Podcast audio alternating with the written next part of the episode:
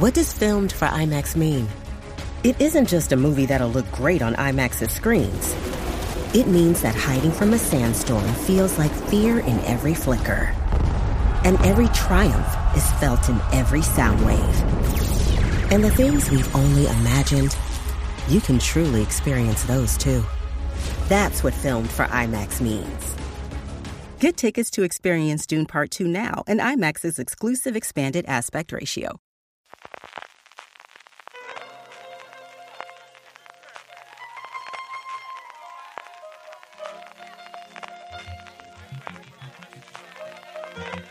Estás escuchando Fuera de Series con CJ Navas.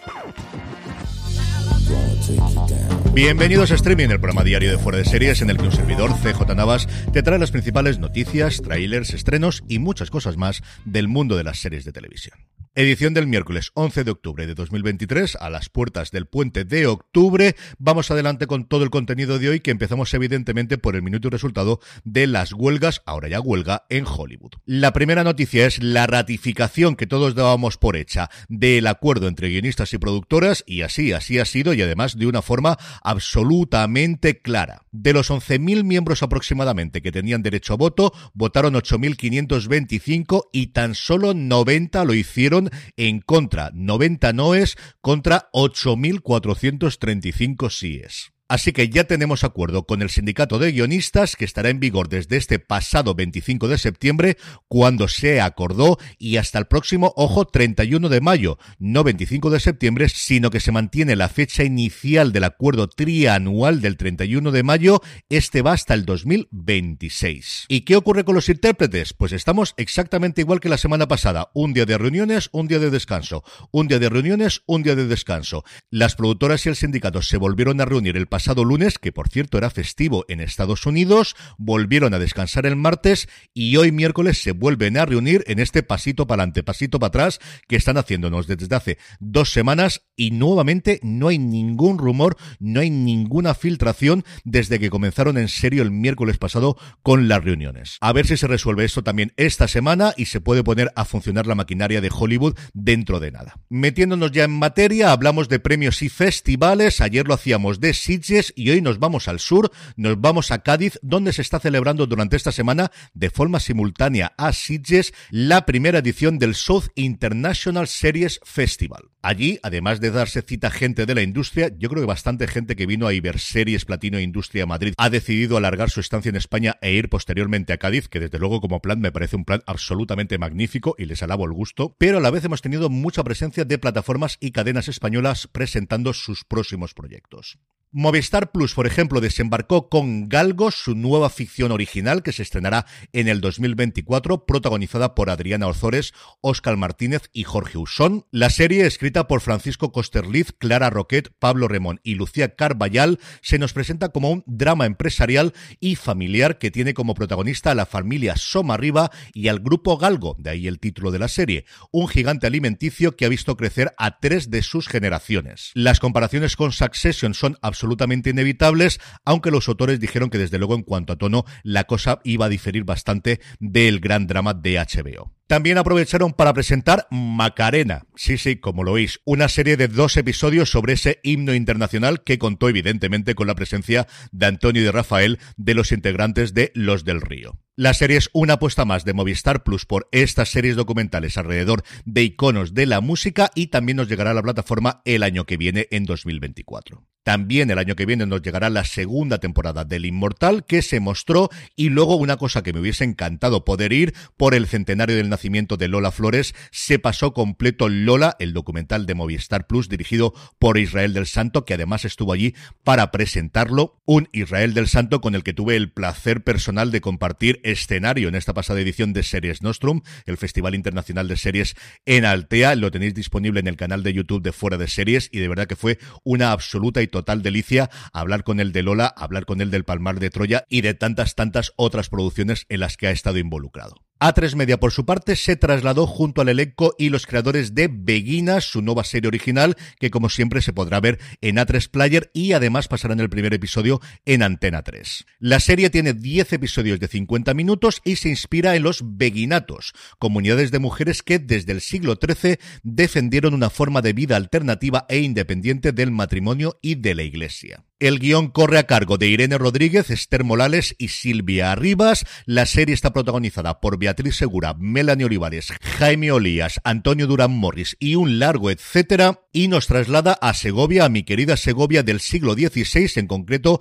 a 1559, cuando Lucía de Avellaneda celebra su fiesta de compromiso con el marqués de Peña-Rosa, un noble elegido por su hermano. El matrimonio promete reforzar el estatus financiero y social de la familia, pero en medio del festejo, la prometida recibe una misiva inesperada de una mujer que asegura ser su madre y que la reclama en su lecho de muerte en un beguinato. Acudiendo al llamado de su madre, la joven se abrirá a un mundo nuevo que le hará cuestionarse todo lo que había conocido hasta el momento y además conocerá el amor a través de una pasión pura e irrefrenable pero prohibida.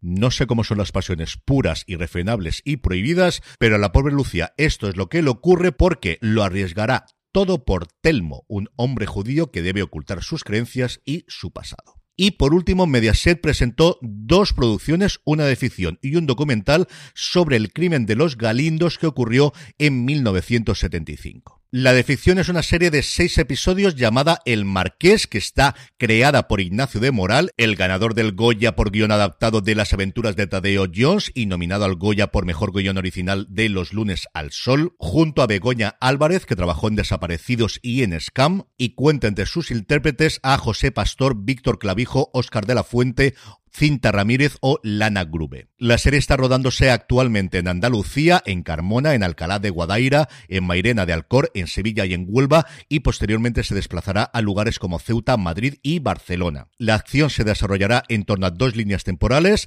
En 1975, cuando ocurren los crímenes que dejaron cinco víctimas y que nunca acabó de aclararse del todo, y dos años después, cuando Onofre, un periodista que finaliza sus prácticas en una revista de actualidad, debe regresar a su pueblo paradas donde se produjo el suceso. Y en paralelo, Mediaset está preparando Los Galindos, toda la verdad, un true crime que analiza en profundidad aspectos claves de este asesinato múltiple. El documental tendrá fotografías, informes y pruebas inéditas y el testimonio de Juan Mateo Fernández de Córdoba, el hijo de los marqueses de Grañina y Valparaíso, que según dicen explicará lo que le revelaron su abuela y su madre sobre el posible móvil y los autores del crimen. Pasando ya a nuevos proyectos, Radio Televisión Española ha anunciado el comienzo del rodaje de Las Abogadas. Nos trasladamos a la Madrid de 1969, cuando Lola González, recién salida de la Facultad de Derecho, vive con la ilusión de una época nueva en la que comienza a vislumbrarse el fin de la dictadura. Cuando su novio Enrique es detenido por la policía y muere durante un interrogatorio al precipitarse desde un séptimo piso en extrañas circunstancias, Lola despierta la realidad que le rodea y se reafirma en sus convicciones. En ese camino hacia la libertad, Lola conocerá a otras jóvenes abogadas laboralistas, que son tremendamente conocidas, Paca Sauquillo, Manuela Carmena y Cristina Almeida. Junto a ellas defenderá Junto a ellas defenderá con valentía sus ideales democráticos, siempre al lado de los más desfavorecidos. La serie, que consta de seis episodios, está creada por Patricia Ferreira, que se encarga de los guiones junto a Marta Sánchez, Irene Newbo y Virginia Yagüe, y como protagonistas tenemos a Paula Usero como Lola González, a Elizabeth Casanovas como Cristina Almeida, a Irene Escolar como Manuela Carmena y a Almudena Pascual como Paca Sauquillo. El rodaje se está desarrollando en distintos lugares de Madrid y de Segovia, terminar el próximo mes de diciembre y yo entiendo que en primavera la tendremos en Radio Televisión Española. Y por su parte, Peacock ha confirmado que el próximo 8 de diciembre se podrá ver en la plataforma americana La Vuelta de Monk. 12 años después de su final, el personaje de Tony Shalhoub vuelve con el último caso del señor Monk. En esta película, junto a Shalhoub, volvemos a tener muchos de los intérpretes de la serie, Ted Levine, Traylor Howard, Jason Gray Stanford, Melora Hardin o Héctor Elizondo, a los que se incorporan Caitlin McGee y James Purefoy, que hace un montón que no lo veían nada. El filme está escrito y producido por los responsables de la serie, Andy Breckman, David Hoverman y Randy Fisk, que además se encarga de la dirección. Y ahora la pregunta es cuándo nos va a llegar aquí a España y dónde. Monk se puede ver actualmente sus ocho temporadas en Prime Video. Es cierto que siendo Peacock, lo normal es que esto lo viésemos en Sky Showtime. En fin, cuando tengamos noticias, como siempre, os lo diremos. En el capítulo de casting, Invencible o Invisible tiene ya el tráiler de la segunda temporada y en su versión original, que ya tenía un plantel de voces espectacular, se añaden Tim Robinson, Calista Florhart, Chloe Bennett, Ria Seahorn, David Diggs y luego, lo más impresionante, Tatiana Maslani, que va a poner no una ni dos, sino voz a tres personajes diferentes. Se trata de la General Telia, de la Reina Acuaria y además la Reina Lagarto del spin-off de Invencible, Atom Im Invencible. El estreno de los nuevos episodios el próximo 3 de noviembre. En cuanto a fechas de estreno, Sky Time nos ha confirmado que no tendremos que esperar mucho para ver el nuevo Fraser, y es que será el próximo 3 de noviembre con doble episodio cuando veamos este revival de la mítica comedia. A partir de ahí tendremos uno cada viernes y, por cierto, las 11 temporadas de la serie original ya están en la plataforma. En Estados Unidos ya han empezado a salir los primeros análisis del revival y la verdad es que no son especialmente benevolentes, pero como os digo, el 3 de noviembre saldremos de dudas. Y siete días más tarde, el 10 de noviembre, todo el escuadrón de Sálvame desembarca en Netflix con Sálvese quien pueda, así es como finalmente han llamado a esta serie documental, reality o lo que realmente sea esto. Como está haciendo recientemente Netflix, van a partir la temporada, entre comillas, en dos, el 10 de noviembre. Veremos cómo fue el desembarco en Miami y luego a principios del 2024 el paso de Belén Esteban, Terelu Campos, Lidia Lozano, Chelo García Cortés, Víctor Sandoval, María Patiño y los Kikos, Kiko Matamoros y Kiko Hernández por México. Y terminamos como suele ser habitual con el apartado de industria, dos cositas rápidas. Por un lado, Netflix ha suspendido la probatura que estaba haciendo en Kenia de una suscripción gratuita solo para móviles y que contenía una cuarta parte de su contenido, una tarifa gratuita que no contenía anuncios, que solo se podía utilizar en móviles, como os digo, y cuyo objetivo fundamental era poder captar nuevos suscriptores, pues eso, mostrándoles un poquito de catálogo y diciendo si quieres más, aquí tienes la suscripción no han dado ningún tipo de detalle, han suspendido después de dos años esta probatura y yo sabéis que soy un firme convencido de que las tarifas con anuncios no van a subir, se van a mantener y que idealmente irán bajando a lo largo del tiempo hasta que lleguemos a una estructura muy parecida a la que tiene YouTube, todo gratuito con anuncios o un precio muy muy caro o muy elevado, depende cómo queréis verlo, si no quieres ver anuncios. Y por otro lado, Ridley Scott ha anunciado que está preparando un Director's Cut para el estreno de Napoleón en Apple TV Plus, que se va a ir a las 4 horas. El 22 de noviembre llegará a cines la versión normal, que yo entiendo que aún así no va a estar por debajo de las 3 horas, que esto es Napoleón y es Ridley Scott. Una película, por cierto, que Scott asegura que logró rodar en solo 62 días, utilizando de 11 o 14 cámaras rodando simultáneamente. De hecho, dice que Gladiator 2 va a rodarla en solo 54 días, que son unos números que me parecen sencillamente alucinantes viendo lo que hemos visto en el tráiler de Napoleón. Y esto yo no sé si es una cosa que se puede estandarizar el que cuando veamos películas pagadas por plataformas que se emitan en cines, que cada vez va a ser más habitual, Apple TV Plus está apostando muy firmemente por eso, tengamos una versión en cines y luego cuando llegue a la plataforma tengamos esa versión extendida o esa versión adicional como teníamos antes con los DVDs y los Blu-rays. Es cierto que aquí Ridley Scott es el maestro de hacer estas cosas. Yo no sé cuántas versiones distintas de rodaje del director o de Director's Cut hay a día de hoy ya de Blade Runner. Pero de verdad que me parece una cosa que se podría estandarizar en los próximos tiempos y si ya volviese la pista de comentarios de los directores como la época gloriosa de los DVDs, desde luego que estaría todo hecho. En el apartado de vídeos y trailers, Netflix nos ha mostrado un teaser muy cortito en el que vemos las distintas reinas Isabel a lo largo de las distintas temporadas de The Crown, que ayer os anunciaba que ya tenemos fecha para el retorno de su sexta y última temporada. Absolutamente exquisito, como siempre. Prime Video nos ha mostrado el de Memento Mori, su gran apuesta para este octubre, Asesinos en serie, un tono que por la cercanía del estreno yo creo que va a recordar mucho a la Red Púrpura. Y por último, dentro de nada os hablaré de ella en los estrenos, vale mucho la pena que veáis la presentación, la rueda de prensa de la Mesías en el pasado festival de San Sebastián, que está en su canal de YouTube. Y como siempre os digo, si os suscribís a nuestra newsletter, newsletter.fueradeseries.com, lo podéis hacer de forma absolutamente gratuita. Tenéis todos los vídeos y trailers que comento a golpe de un clic o a golpe de un dedo si lo estáis viendo en un dispositivo móvil. Vamos ya con los estrenos de hoy, pero antes una pequeña pausa. Grey's Anatomy, the most iconic binge-worthy drama is back, along with answers to the biggest cliffhangers. Will Teddy survive? Will Joe and Link finally find happiness together? Meredith returns along with fan faves like Arizona. You can now stream every episode of Grey's ever on Hulu and new episodes next day. Watch the season premiere of Grey's Anatomy tonight at 9, 8 central on ABC and stream on Hulu.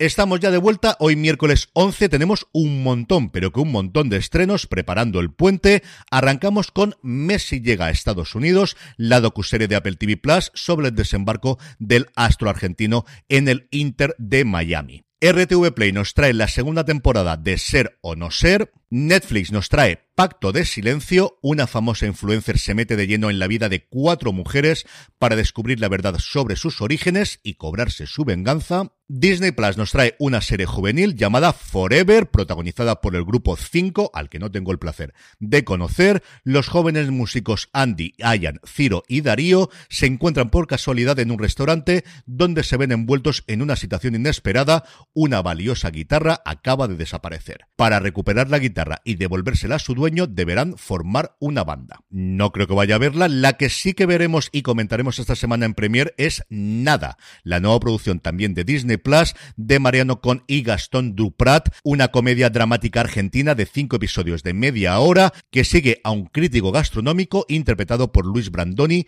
cuya vida cambia por completo cuando contrata a una joven para trabajar en su casa. La serie tiene el reclamo de la participación de Robert De Niro en el quinto episodio. Yo vi un avance el año pasado en Conecta Fiction y la verdad es que me gustó bastante y Juan Francisco Bellón, que ya la ha visto completa, me ha dicho que vale bastante la pena y como os digo, hablaremos de ella en Premier esta semana. Y en Premier indudablemente también hablaremos del gran estreno de la ficción española de esta semana, que es La Mesías, la nueva serie de Javier Calvo y Javier Ambrosi, los artistas anteriormente conocidos como los Javis, para Movistar Plus. Nos transporta a un mundo en el que un vídeo viral de un grupo de música pop cristiana, compuesto por varias hermanas, impacta en la vida de Enric, un hombre atormentado por una infancia marcada por el fanatismo religioso y el yugo de una madre con delirios mesiánicos.